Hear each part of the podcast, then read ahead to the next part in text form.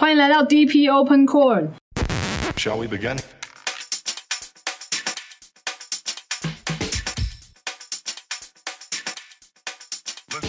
欢迎来到 DP Open Court。好久没有录这个单元了，这个子单元是比较轻松，而且更重要的是开放的，所以我们那时候取名叫 Open Court。每次我们就会设定一些不同的主题，那除了我们自己之外，也会邀请球员跟球迷一起来投稿，分享场上场下不同故事或者是经历。那这一集应该是史上就是大家投稿最踊跃的一次，很多人都很认真投稿，所以这集的内容应该会蛮丰富的。那也很喜欢看大家的故事，所以欢迎大家以后多多投稿，也可以告诉我们就是你们想要分享的一些主题，自己创造我们新的一集，对对，帮我们多想一些这个更丰富的主题。那这一集的 DP Open Court，我们的 Play for 的主题就是你最喜欢或者是最欣赏、最崇拜的球员。因为不管是打球还是看球，接触到这么多不同的球员，一定会对某一些球员特别有印象，或是特别喜欢。而且这些球员也可能会对你个人产生很大的影响。你可能会为了他，就是追他的比赛跟球队啊，或者是想要模仿他在场上的动作啊，或者是在场下的穿着配备。也可能会一起关注他分享的一些议题等等。那虽然说我们我们现在的身份是比较需要保持中立、要平衡报道的媒体角色，但是当然也会有一些我们自己觉得很欣赏、很喜欢的球员。不过我现在就是回想最初，就是也蛮好玩的。就我们以前好像也有分享过。那你们还记得自己一开始当球迷，就是去看 WSBL 的时候最喜欢的球员吗？我一开始最喜欢的球员是现在国泰教练郑慧云，因为因为以前我是打中锋，然后所以我所以我比较喜欢看中锋的球员，然后我那时候就觉得他的篮下的脚步很这个很精湛，而且那时候我在看的时候，其实我还蛮小的，好像国中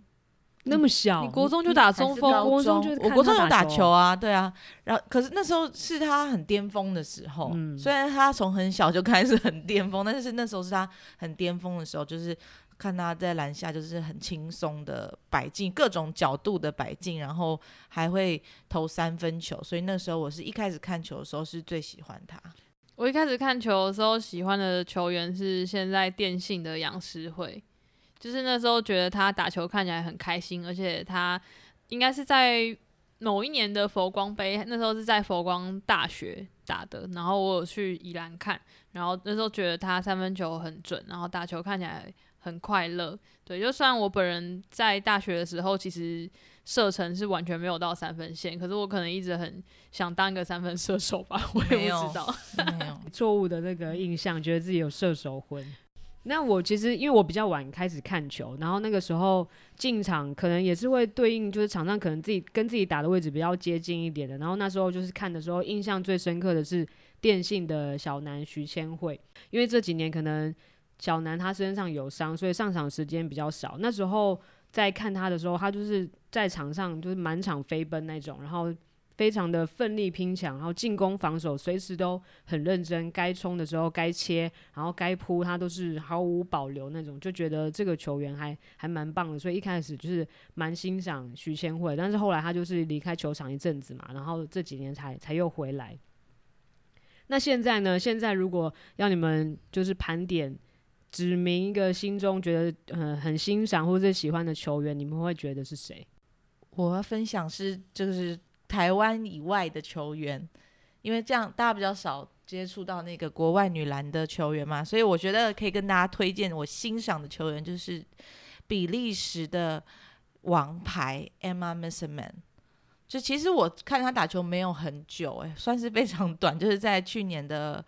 奥运资哎奥运资格赛还是奥运的时候开始很认真看他打球。二十九岁，他现在二十九岁，然后他是一百九十三公分，然后他十六岁就打欧洲的俱乐部球队，然后二零一三的时候就在就加入 WNBA 的 Washington Mystics，然后一九年的时候他拿到 WNBA Final MVP，然后他现在是在 Chicago Sky。然后为什么为什么会喜欢他？是因为我觉得他打球的样子很优雅，听起来好像很奇怪，可是他的球风是很让你感到很舒服、很流畅的，然后技巧非常好。就是虽然他一百九十三那么高，可是他外线的手感非常的柔顺，然后他翻身跳投也是经典，然后加上我觉得更欣赏，就是因为他因为比利时其实以前不是欧洲的传统强队嘛，但是在他们在这几年五年中是其实是进步非常多了。然后 Emma m i s s m a n 他为了要跟球队一起打奥运，他没有回到 WNBA，就是我觉得他很注重这个团队合作的重要性。然后他在球场上打球风非常的团队。然后另外一个欣赏他的原因就是，其实我觉得我会比较欣赏那种比较是有想法或是有启发性的球员。因为其实 Emma m e s s m a n 如果大家有看过他打球，然后有仔细看到他耳朵，很难拿。如果没有 特别讲，可能会没有发现，就是他有戴，他两耳都有戴助听器在打球，因为他的耳朵只有百分之五十的听力。然后，可是我觉得他很对于这件事情，他很大方，然后他也很愿意去倡议这件事情。像他就会跟大家说，如果做热爱的事情。不要因为你有听力障碍而放弃你的梦想，所以我觉得那要更更加上了一层，就是他这个既是运动员，然后又是那种偶像，然后又是这个倡议者的那种那种感觉，所以我觉得相当欣赏他。所以 Emma m i s s m a n 是他们的比利时的优雅的王牌，他是我想要推荐给大家的球员。那德德嘞？我最欣赏的球员就是藤冈麻菜美。福吉欧卡马纳米同学，就是是在二零一七亚洲杯的时候看到他，然后那个时候就是觉得透过镜头去，就是可以很近很近的观察到这个人的表情，然后就是会觉得他在场上非常的冷静、很沉着，然后他的眼睛好像随时都在观察，不管是队友还是对手的位置。可是他在冷静之余，他传球跟他就是加速的时候，又是很毫不犹豫的时候，是在很。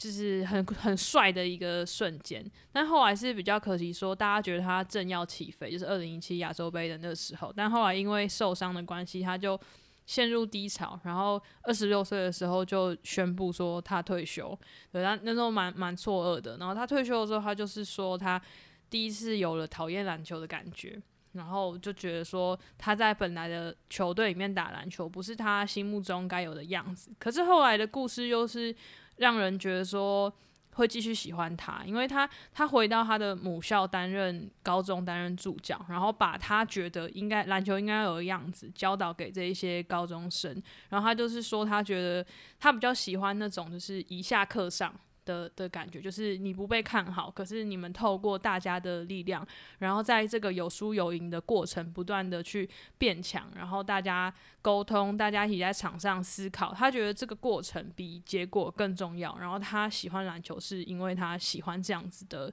的事情。然后他也在教导高中生的过程里面，去找回他对篮球的热情。然后又回到 WJBL 的相送队。那今年相送队他们也是。暌违四年，又重回那个 Top Four 这样子，就是会觉得说，其实他他整个人可能真的很享受这种很热情的感觉。对，那虽然说他他喜欢这样子的团队篮球，可是其实他个人不是一个说个人动作没那么好的选手。就是如果大家有兴趣的话，可以上 YouTube 找藤冈麻菜美，都还会有很多关于他的切入的教学影片。然后我觉得他那个切入的假动作跟晃人真的是。就是要很棒的协调性跟加速度才做得出来，真的很帅。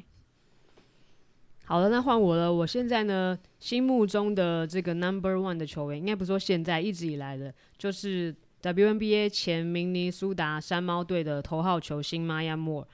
我大概是在山猫队的全盛期，大概二零一五那时候开始追，然后 Maya Moore 不用说，就是当时的王牌嘛。那我觉得他的个人能力，其实现在在现在也是。比较少见的，就是他除了他身体的控制能力啊、手感那些很好，然后他的弹跳能力、速度跟爆发力也都很好。但重点是他在场上的时候就是很协调，然后很延展，就他打球很有韵律感跟节奏，有一种音乐性，就是不是只是可能力量的展现。音乐性，对，就是他在场上的时候，你感觉他很像在，他有一个自己的节奏，然后很像在跳舞。就是你看他打球，就是觉得。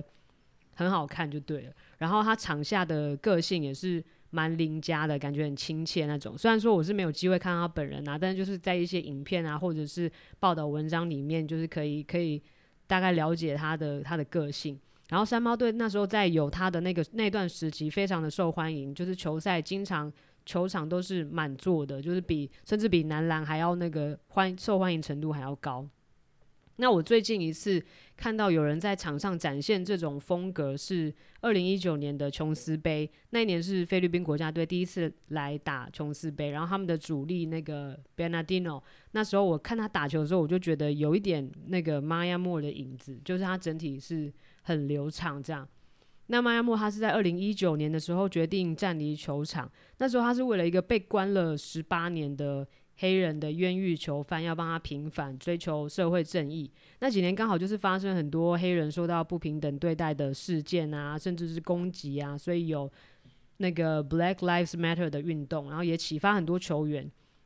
那我内心一直很期待有一天 Maya Moore 可以重回球场啊，因为他离开的时候才要三十岁而已，正是巅峰期。但本来是觉得说好像机会蛮渺茫的，可是最近因为看到那个澳洲队传奇球星 Lauren Jackson，他退休六年之后，退休六年，然后四十一岁又复出，而且还就是打得下下叫。虽然说是在比较可能刺激的联盟，可是还是很惊人，而且而且他还有可能。会去打九月在雪梨办的世世界杯，有可能啊，不一定。但是光是有这个可能，就觉得 很不可思议。对，因为我有看他复出的时候打球的那个影片，真的是很夸张。这样，所以我现在又燃起一丝希望，就是抱有一丝一丝希望，说有一天能够再看到玛雅莫尔打球。好了，这是我们三个人的分享。那我们这次其实也收到了非常多的球迷投稿跟我们的分享，然后大家都就是很踊跃，而且呢写的非常的认真。那其实我本来是希望说，大家可以自己录音给我，录音给我们投稿，这样子听起来就是比起我们念，感觉更更有 feel。不过大家就是文字投稿也是非常的认真，所以我们就就那个帮大家来这个朗诵出来。我最喜欢、欣赏、崇拜的球员，就是在二零一七年世大运爆红，毕业于师大，目前在攻读博士班的王维林。我要来介绍第一次看到的他，还有喜欢他的原因。是去年暑假才开始关心的新球迷，很多人应该都是因为长相才开始关注王伟林的，当然我也是其中一位，哈哈，他自己打哈哈，你笑一个哈，啊哈哈哈，但我却不是因为长相才喜欢他的。去年十月十号，我去板桥看三对三的比赛。那是我第一次去现场看篮球比赛，也是第一次看他比赛。那天天气很热，我还中暑了，但我还是从一早就到现场，并且待到下午比赛结束。比赛结束后，有很多的球迷找他拍照和聊天，我在一旁看得很羡慕。第一次看到自己关注的球员在面前，有谁会不想找他拍张照呢？但也因为这是我的第一次，我根本就不敢开口。就算看到他脸上总是挂着笑容，一副和蔼可亲的样子，我还是不敢开口。结果他可能有发现我是他的粉丝吧，竟然主动走过来问我说：“要跟我拍照吗？”我当下真的就是直接吓傻，但超级开心的。这就是我认识的王维林，很有亲切感，很宠粉，没有架子，而且脸上总是挂着笑容。（括弧他的眼睛会笑），而这也是就是我喜欢他的原因。看到网络上有很多人说他从中国回来以后变了很多，跟世大运那时候的他变得不一样了，甚至这个改变让很多球迷不再是他的粉丝。我只是想说，就算他再怎么改变，他依然还是那位善良、很有亲切感、很宠粉，而且对篮球充满热忱的王维林。简单的字界就不用了，他可能会认出我来，百护理系的小球迷。念起来感觉好浪漫哦，有一种那个告白情书的感觉。这是这个。王维林的粉就是粉丝，真的球员只是就是私底下可能做一些什么小动作，或者是主动的对球迷球就是球迷示好，他大家真的都会就是记在心里，会很感动。再来，我来帮小月来朗诵一下。我是小月，旅行和篮球是我生命中两件很重要的事情。自己有进一个叫做打卡世界的 Podcast。最近一件觉得很酷的事情，就是在科索沃旅行时和当地人报队打三对三，这真的超酷，非常酷。在科索沃旅行就已经很酷了，还跟当地人打打卡世界。我想表白的人是钱姐，钱姐是篮球界的无人不知、无人不晓的大前辈，是台湾女篮的一大传奇，曾缔造了许多辉煌的记录。当时的我还小，没有亲身感受到钱姐在球场上的霸气。真正开始关注时是在 UBA 女子篮球联赛，卸下球员身份的钱姐成为北师大的教练，在球员本身的高度或背景经历较吃亏的状况下，仍在一零五学年度闯进冠军赛，获得亚军的佳绩。而最近在约旦比的亚洲杯，也率领年轻球员们打出新气象。第一场比赛对澳洲打得相当精彩，球迷我表示看得相当过瘾。谢谢中华队，谢谢钱姐。一零八年是北师大的最佳夺冠之年，几位从大一就进来训练的三线球员，一个个成为球技成熟、默契绝佳的大四学姐，好不容易在四强之战打进延长赛，最终仍败给佛光女篮。赛后通常有个毕业典礼的环节，由教练为毕业生戴上学士帽。镜头带到北师大的画面，只见钱姐和球员紧抱在一起痛哭流涕，毕业生更是泣不成声，看得我热泪盈眶。球员和教练之间浓厚的感情是这么真实紧密，好想当钱姐的球员！惊叹号！惊叹号！惊叹号！惊叹号！我觉得这超越球迷的 告白。那一幕和球员相拥而泣的画面，至今令我印象深刻。后来我上网看了许多钱姐的报道，以及恶补一下 YouTube 仅存的球赛精华，实实在在的被圈粉圈到个不行。钱姐的努力看得到丰收，除了在篮坛树立起的典范，默默做了许多事情，像是篮球夏令营，率领女篮后辈参与国际赛事，近年来还跨足演艺圈，参加了全明星运动会以及许多访谈性节目，吸引许多不打篮球的粉丝，让更多人开始关注台湾篮坛。洋洋洒洒写了一篇作文，仍不及表达我对钱姐的敬仰。哦，忘了说，我觉得钱姐是运动员口条幽默数一数二的，面对镜头总能侃侃而谈，表达能力极佳。二零一九年特地飞去意大利替中华女篮加油时，当时只有我和我朋友两位热爱篮球的女孩，然后竟然没有冲去跟钱姐合照，错过就感觉没有机会了。然后这这个小月有把去意大利加油的心得录制成一集 podcast，大家可以去听哦，在他的 podcast 节目打卡对，就世界叫做打卡卡世界界。我有去看一下他的那个他们的网页，还有他们也有那个 IG 的账号，真的我觉得还蛮还蛮有趣，有很多就是他们在可能欧洲生活的经验啊，或者是打工啊，或者是工作，然后都是在一些就是很很酷的地方，感觉有很酷的这个经历，大家也可以去听听看。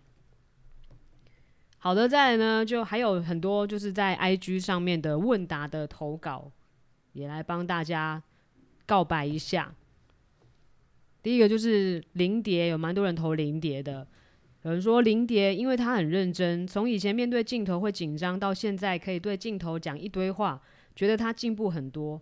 而且他很努力，不管是篮球或是面对记者访问，都有看到他的改变，尤其是外线的部分。还有一开始接触女篮就一眼注意到场上认真帅气，而且有点反差萌的中锋林蝶，深深吸引。林蝶是我的偶像，我的骄傲。再来是张玉兰，玉兰姐很好很好，不知道怎么说，私底下也好，练球也好也好，比赛也很好，超优秀。她说练球也好，难道这名粉丝是？应该是学妹哦，看起来应该是学妹，而且她说玉兰姐，对 对，比她小的。好，还还是玉兰，玉兰还没念完。一开始单纯觉得她很强，而且又蛮好看的，后来发现她真的很努力，又很谦虚。出生在这个世界就很好了，我、这称赞非常厉害。我喜欢张玉兰，面对挑战，她有着永远磨不平的志气。Believe in yourself and never say die。下一位被投稿的球员是尹香云，他打球真的很帅，而且让我这个小矮人打球更有自信，真的追他追超久。还有呢是林玉婷，我最最喜欢的是国泰的林玉婷。玉婷会在大家有点宕机的时候跳出来帮助球队得分。陈玉婷身高一五八，虽然算矮，但却可当前锋的角色，在三分也有一定的准度，曾单场十一颗三分球。下一个是刘芳瑜，看到他无论面对输球还是赢球的状况，都笑笑的继续打，感觉得到他真的很喜欢打球。还有就是小白黄庆瑜，就是佛光的黄庆瑜。有人说小白大一原本不是先发，但在之后当球队主力得扛下得分重任。好了，还有徐诗涵，人很漂亮，球又打得好。好直接的称赞。对 啊对，听起来很赞。然后呢，林玉书这个更夸张了，这个全身上下都好，这个跟出生在这个世界上就很好了，不知道哪个 是夸张。终极的夸赞。再来是电信的黄小杰教练，最喜欢的就是小杰了。记得他对球迷都很温柔，挂号虽然现在很爱嘴我挂号，不过印象里几乎没有拒绝过合照，常常有球迷不好意思找他合照，我问他，他都说可以啊。一直以来脾气很好，又没有大头症。下两个还有人投稿是韩讯跟郭宏婷，然后还有最后一名球员是陈梦欣，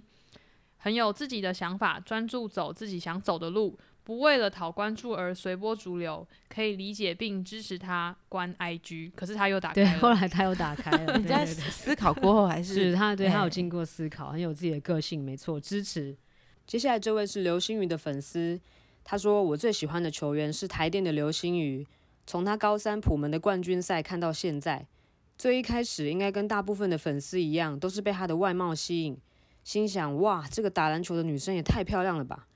没想到球技竟然也不差，那时甚至还拿了个主攻后。后来开始认真追女篮，觉得在社群媒体上很少看到他和队友互动，没怎么在更新，也不怎么活跃，不太会回复粉丝和转发现实，一直以为他是个很高冷的球员，可能不太好亲近，不好相处。在因缘机会下稍微认识了他，发现跟想象中的完全不一样，会记得粉丝，在球场遇到也会打招呼，会关心你最近好吗？疫情期间身体怎么样之类的，是个很温暖、很亲切的人。私底下也很好笑，很白痴，很反差。括号不吃葱姜蒜香菜也是蛮让人意外的，很有自己的想法，知道自己要干嘛，对未来有着明确的目标和规划，勇于接受挑战，还斜杠模特儿去尝试不同的领域，了解自己，知道自己喜欢什么，想要什么，热爱着篮球，不管在场上场下都充满自信，也很有个性，不在乎外在的眼光，很敢做自己。他待人处事的态度也深深影响了我。这几年，从原本都在禁区较多，到后来外线投三分能稳定贡献，再来也能切入过人，踩出漂亮的脚步和队友精彩的搭配。他的进步，大家也都看在眼里，知道他付出很多时间和心力，不断的训练，增强自己的实力，去弥补自己的不足，才能有所发挥。他在球场上很认真，很有责任感、使命感，还有对胜利的渴望。尽管很多时候分数被拉开，还是全力以赴，努力在自己擅长的领域上做好该做的事。他也总是给人一种很正向的感觉，就算遇到挫折、失败或是输球，还是会一直再爬起来。那股拼劲和充满热忱，不向困难妥协、不服输的精神，让人佩服。心理素质很好，抗压性高，在面对长时间的训练、高强度的比赛、教练对我的期望、粉丝球迷的关注等，都能够自我适应，在场上维持稳定的发挥，也是很值得我学习的。可能也是因为在他身上，我看到许多我没有的东西。也许对其他人来说，就是一个球员、一场比赛，但刚好就是他在我很低潮的时候，给了我很多正能量，在不知不觉中也成了我向前的动力。所以对我而言，有着不一样的意义。想变得跟他一样好，想成为那样的人，这也是我欣赏他的原因。未来也会一直支持下去的。这就是我最喜欢的球员。我最喜欢的球员是张玉兰，在看他的每场球赛时，我都能被他的勇气以及努力感染到。我想跟他说，被大家寄予厚望的你，压力必定很大。你一定可以为了自己想要的未来变得更坚强、更优秀。希望你在打球训练的路上一路顺风，生活上一直顺心。现在的你在发光，把我照亮，而我也会努力来照亮你。每天都要开心，因为世界很美好。带着这份勇气，继续向前走吧，加油！然后呢，接下来我们也有邀这这这一集呢，同样是有邀请了几个球员，也跟我们来一起分享一下他们自己打球以外也很欣赏或者是喜欢甚至是崇拜的球员。那我们就来一起听听看他们的分享吧。